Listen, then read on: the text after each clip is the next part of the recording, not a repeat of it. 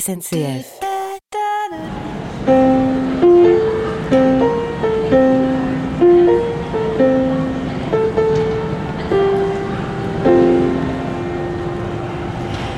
Salut, c'est Marine Baousson, je suis humoriste, je suis podcasteuse et puis surtout, euh, je suis une pianiste de talent, on va pas se mentir. Là, je suis en train de jouer du piano dans la gare, c'est vraiment écolo, le piano dans la gare, mais pendant que je jouais, je regardais un petit peu autour de moi, je me disais, waouh, c'est très éclairé, c'est très lumineux, mais est-ce que euh, les éclairages des gares, euh, c'est écolo? Je vais poser la question.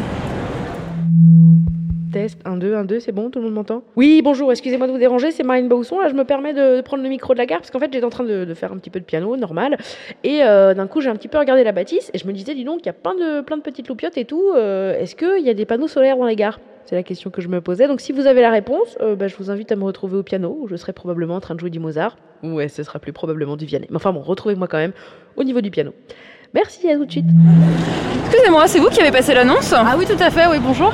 Bonjour. Alors, nous ici, on ne pourra pas répondre à vos questions. Mais par contre, ce que je peux vous proposer, c'est d'abord de vous éloigner du piano. ok. Et ensuite d'aller voie neuf, prendre un train qui vous emmènera jusqu'à Romilly-sur-Seine. Et là-bas, une fois que j'y suis, je fais quoi? Alors là-bas, il y a un technicentre industriel qu'on surnomme l'usine du futur et je suis sûre qu'ils pourront répondre à vos questions. D'accord.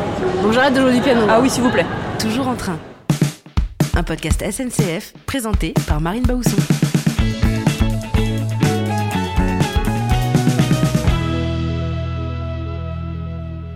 Donc à la SNCF, il y a des initiatives qui sont faites par les employés, mais il y a aussi des grandes initiatives qui sont lancées par la SNCF. Et là, aujourd'hui, là, je suis au technicentre de Romy. Je viens d'arriver. Je ne sais pas ce que c'est qu'un technicentre, mais je vais le découvrir puisque j'ai rendez-vous avec Régis Godon, qui est le, le chef de cette- ce bel endroit.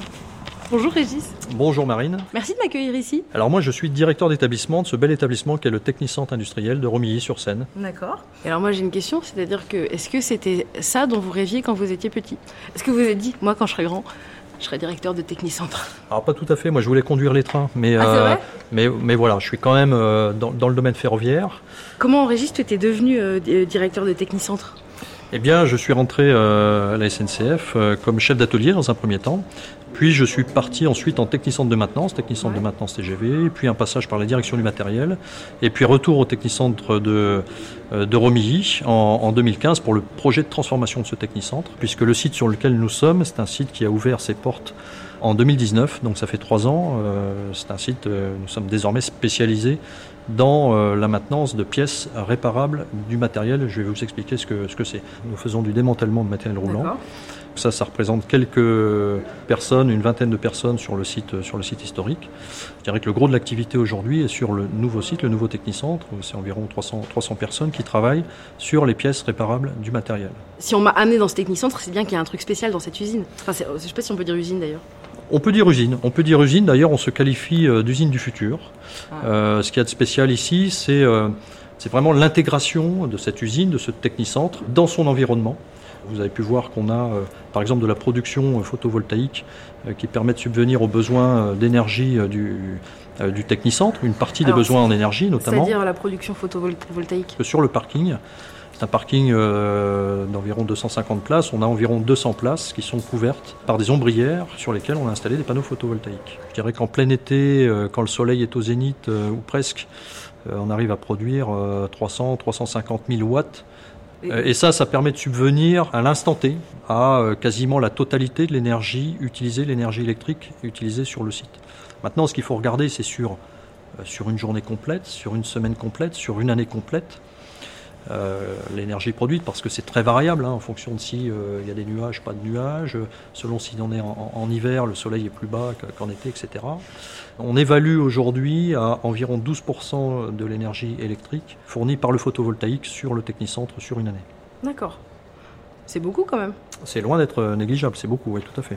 Et ça veut dire que c'est un technicien qui consomme euh, finalement peu d'énergie. euh, Relativement peu d'énergie, d'autant plus que nous sommes dans un bâtiment basse consommation. Parce que quand on parle d'usine du futur, alors il y a toute la technologie, le digital qui va avec, etc. Mais c'est aussi euh, cet aspect euh, bâtiment basse consommation, intégration dans l'environnement. On chauffe nos, nos ateliers avec des, avec des pompes à chaleur.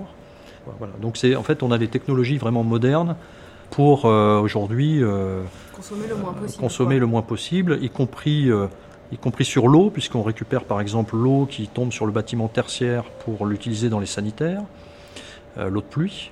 Ah, génial. Euh, voilà, on a aussi des panneaux solaires qui chauffent l'eau euh, sur le toit du bâtiment tertiaire. Tous les moyens connus et qui ont fait leur preuve aujourd'hui pour consommer moins de fluide, que ce soit de l'eau, de l'électricité, du gaz, on consomme aussi un petit peu de gaz, ils sont mis en application euh, ici. Est-ce que euh, le fait que ce soit l'usine du futur, c'est une des choses qui vous a donné envie de travailler ici? Alors oui, euh, et je dirais que ça donne aussi euh, envie aux jeunes générations aussi de travailler avec nous. C'est-à-dire que quand on fait des, euh, des entretiens aujourd'hui, c'est quelque chose qui est un, c'est vraiment un argument. hein. c'est de dire voilà, déjà on travaille pour le ferroviaire. Déjà le ferroviaire par nature, c'est économe en énergie, c'est économe en CO2. Euh, et puis en plus, on est voilà dans l'usine du futur. Euh, 4.0 avec euh, tout ce que je viens de vous, euh, de vous décrire. C'est assez vertueux sur le plan de l'environnement et ça aujourd'hui, sur les nouvelles générations, c'est un vrai, euh, c'est un vrai argument. Et pour vous, c'est satisfaisant quoi Personnellement, Ah, je veux ah, dire. Personnellement, c'est euh, une grande satisfaction. hein. Ouais. Est-ce que on peut peut-être visiter? Vous êtes là pour ça Moi, donc, je suis là allons- pour ça. Allons-y. Ici, on rentre dans l'espace industriel. On est loin d'être euh, ridicule. On fait même référence aujourd'hui, puisqu'en en, termes d'industrie, on est quand même, euh, on est quand même très bien en termes de, maîtrise de l'organisation industrielle. J'ai l'impression, j'ai vu des documentaires sur les usines Lego. Ça ressemble à ça. Mais oui, c'est un peu la même chose, je trouve.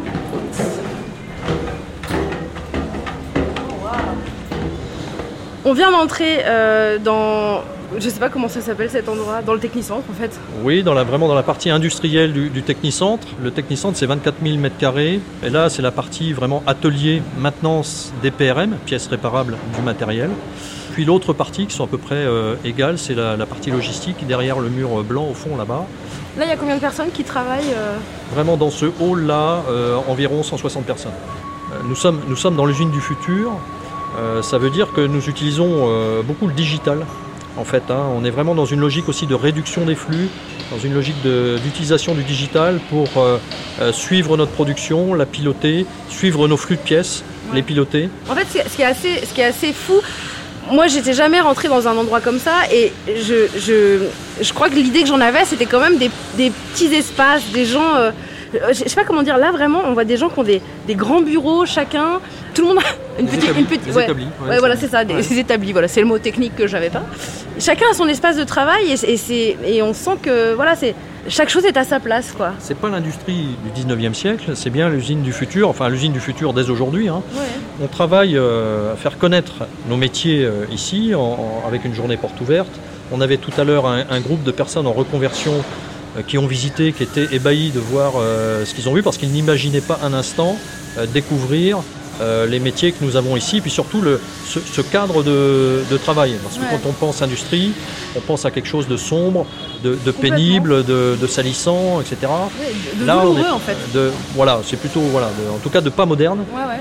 tant par les technologies utilisées que par euh, finalement le, le cadre, euh, le cadre de travail, parce qu'on est, on est convaincu que, comme je disais tout à l'heure, mettre l'humain au centre euh, du technicentre, bah, c'est aussi mettre l'humain dans, des conditions euh, euh, de travail qui soient agréables.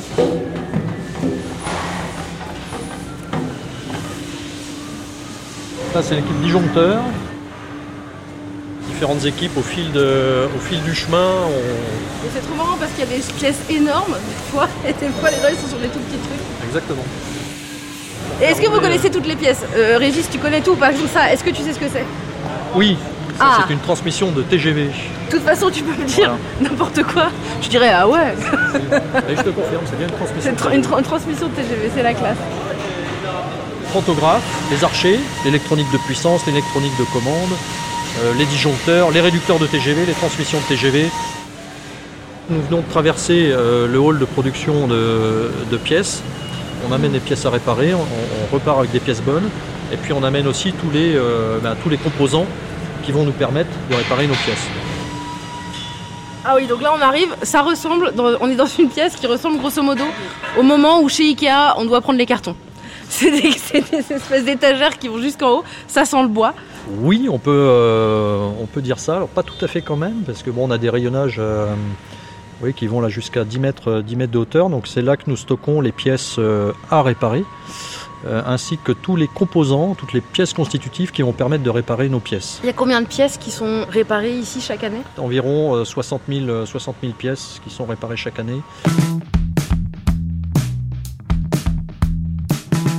En fait, l'énergie solaire, elle, s- elle- elle vient euh, se mélanger avec l'énergie, c'est l'énergie électrique, hein, qui vient se mélanger avec l'énergie que l'on prend sur le réseau. euh, potentiellement, l'énergie solaire, elle alimente euh, bah, le- une partie du- de notre réseau, donc n'importe quelle, euh, Oui. n'importe quelle machine ici. Après, j'allais dire que les électrons, ils, ils se mélangent. Euh, à l'instant T, quand on produit 350 kW euh, en été à midi, si effectivement cet instant-là on consomme euh, 350 kW sur le site, eh bien ça alimente l'intégralité du site. Et on est en autoconsommation, c'est-à-dire que l'énergie électrique produite par le, le photovoltaïque, on ne renvoie pas vers le réseau, on est, on est en autoconsommation. Donc tout ce que l'on produit, on le, on le consomme. Consommez. C'est une belle source euh, euh, d'économie aussi par les temps qui courent. C'est Ouais, loin d'être euh, loin d'être négligeable. Et puis bah, ça contribue à la production d'énergie électrique globalement en, en France. Je trouve ça incroyable en fait comme, comme endroit et comme. En fait, on sent que tout a été pensé. Que tout. Enfin, que d'abord, comment on consomme l'énergie, comment on, on- on- on reproduit, enfin, on reproduit, on répare, on revalorise les, les pièces. Et le bien-être des gens aussi. Ici, il y a quand même moins d'énergie qui est consommée, moins d'énergie fossile. Et c'est- plus. C'est peut-être. euh, Oui, c'est la modernité du bâtiment. Voilà. Et peut-être qu'en fait, tous les autres technicentres vont tendre euh, vers, euh, vers cette sobriété énergétique, puisqu'on parle de ça. Il y a aujourd'hui alors d'autres bâtiments neufs dans les technicentres industriels qui sont déjà sur ce mode de, de sobriété énergétique et puis, euh, et puis tout un tas d'actions aussi effectivement pour réduire la, consom- la consommation d'énergie, y compris sur les anciens bâtiments. C'est quoi pour vous le. Là, on est dans l'usine du futur. C'est quoi pour vous le futur de l'usine du futur? Le futur de l'usine du futur, c'est euh, bah, de continuer dans euh, euh, l'utilisation des nouvelles technologies, euh, euh, toujours, toujours plus, mais en gardant vraiment l'humain au centre. hein. C'est-à-dire que il faut, il faut que l'homme garde le contrôle de, de la machine de la machine, et, et- et que la- mais que la machine surveille aussi ce que fait, ce que fait l'homme, euh, peut-être dans l'automatisation de certains contrôles, etc., pour la qualité de nos pièces. euh. On est à l'extérieur du technicentre. Oui, oui. Nous sommes à l'extérieur du Technicentre, dans la cour, euh, dans la cour logistique. Mais ce que j'ai pas dit surtout dans ce podcast, c'est que euh, Régis, tu nous as habillés comme des clowns. hein. Parce que là, j'ai des chaussures de sécurité que j'ai rajoutées sur mes chaussures, qu'on appelle des coques. Autant vous dire que je ressemble à un clown en vacances. Et j'ai un magnifique gilet jaune avec écrit visiteur. Je suis au top. Régis, en France, il y a 45% des, des lignes qui ne sont pas électrifiées. Alors heureusement, en général, ce sont aussi les, les lignes les moins fréquentées parce que les trains qui roulent sur ces lignes, elles utilisent du diesel. Oui. Euh, le diesel, il représente 26% de l'énergie qui est consommée par les trains TER, mais ça représente aussi 77% des émissions de CO2 des Oui. TER.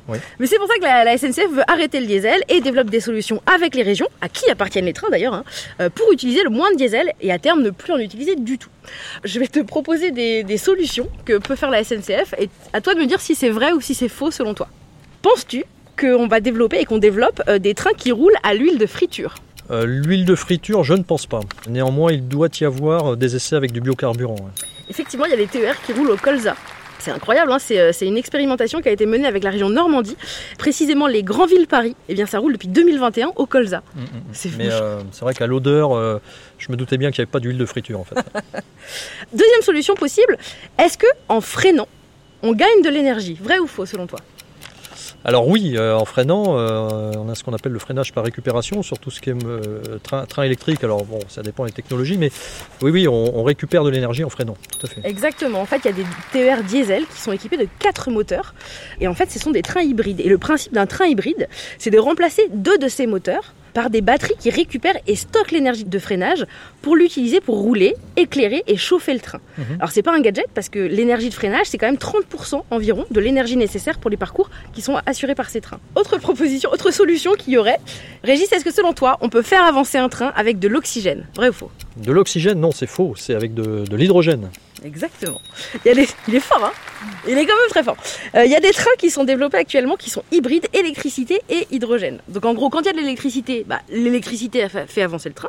Mais quand il n'y en a plus, parce que tout n'est pas électrifié, ou que ça suffit pas pour faire avancer le train, et bah, c'est l'hydrogène qui prend le relais ou qui complète. L'hydrogène permet de fabriquer l'électricité, du coup, avec une, pile à combustible. Du coup, euh, voilà, effectivement, ça prend, prend le relais de la caténaire et ça permet de faire continuer le, train, y compris sur des voies qui ne sont pas électrifiées.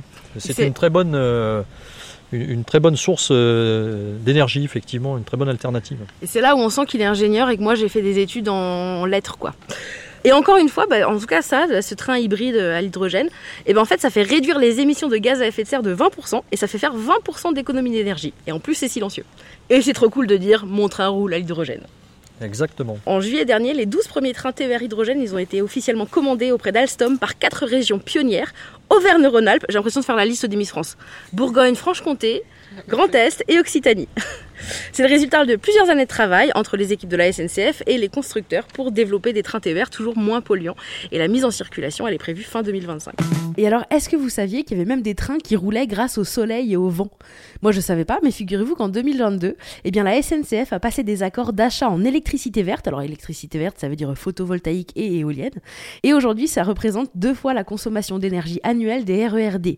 Alors, pour ceux qui vivent pas à Paris, euh, en gros, ça fait un paquet de trains. Et bien sûr, il n'y a pas que dans les techniques Centre hein, qu'on installe des panneaux solaires. Hein. La SNCF, elle équipe aussi d'autres types de bâtiments. Il y a des gares, des bureaux, des parkings. Et il y a même des fermes solaires sur les friches ferroviaires. C'est un truc de fou. Merci Régis. Merci, euh, merci à toi Marie.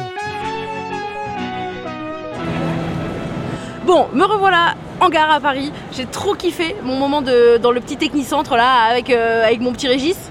J'ai appris plein de trucs et je suis sûre qu'il y a encore plein de belles initiatives qui sont mises en place par la SNCF pour avoir euh, quelque chose de plus écolo. Donc franchement trop bien. Maintenant que je suis en gare, je vais en profiter pour vous rejouer un petit truc. Je me suis trompée sur les touches. Allez, c'est tout pour moi. On se retrouve dans un prochain épisode.